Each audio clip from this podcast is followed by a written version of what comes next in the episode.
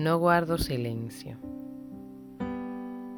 A veces la autocensura nos oculta, nos reduce.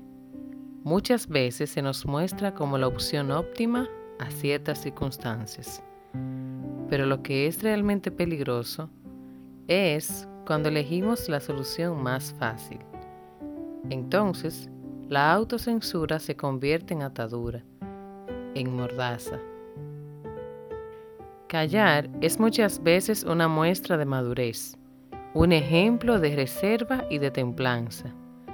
Hay decenas de refranes y frases populares que hacen referencia al valor de saber cuándo guardar silencio. Nuestras costumbres hacen ley y antes de lo pensado ya no somos capaces de emitir nuestros criterios de manera sabia y respetuosa o dando a conocer mi opinión las veces que realmente hace falta.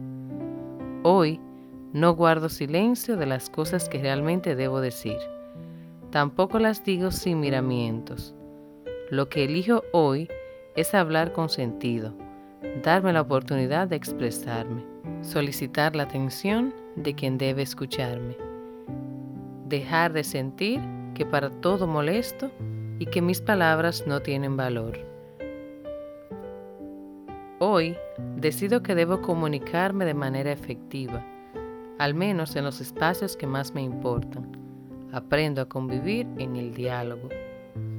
Yo te deseo hoy un día en el que la comunicación te descubra gente maravillosa. Gracias por escucharme y que tengas un feliz día.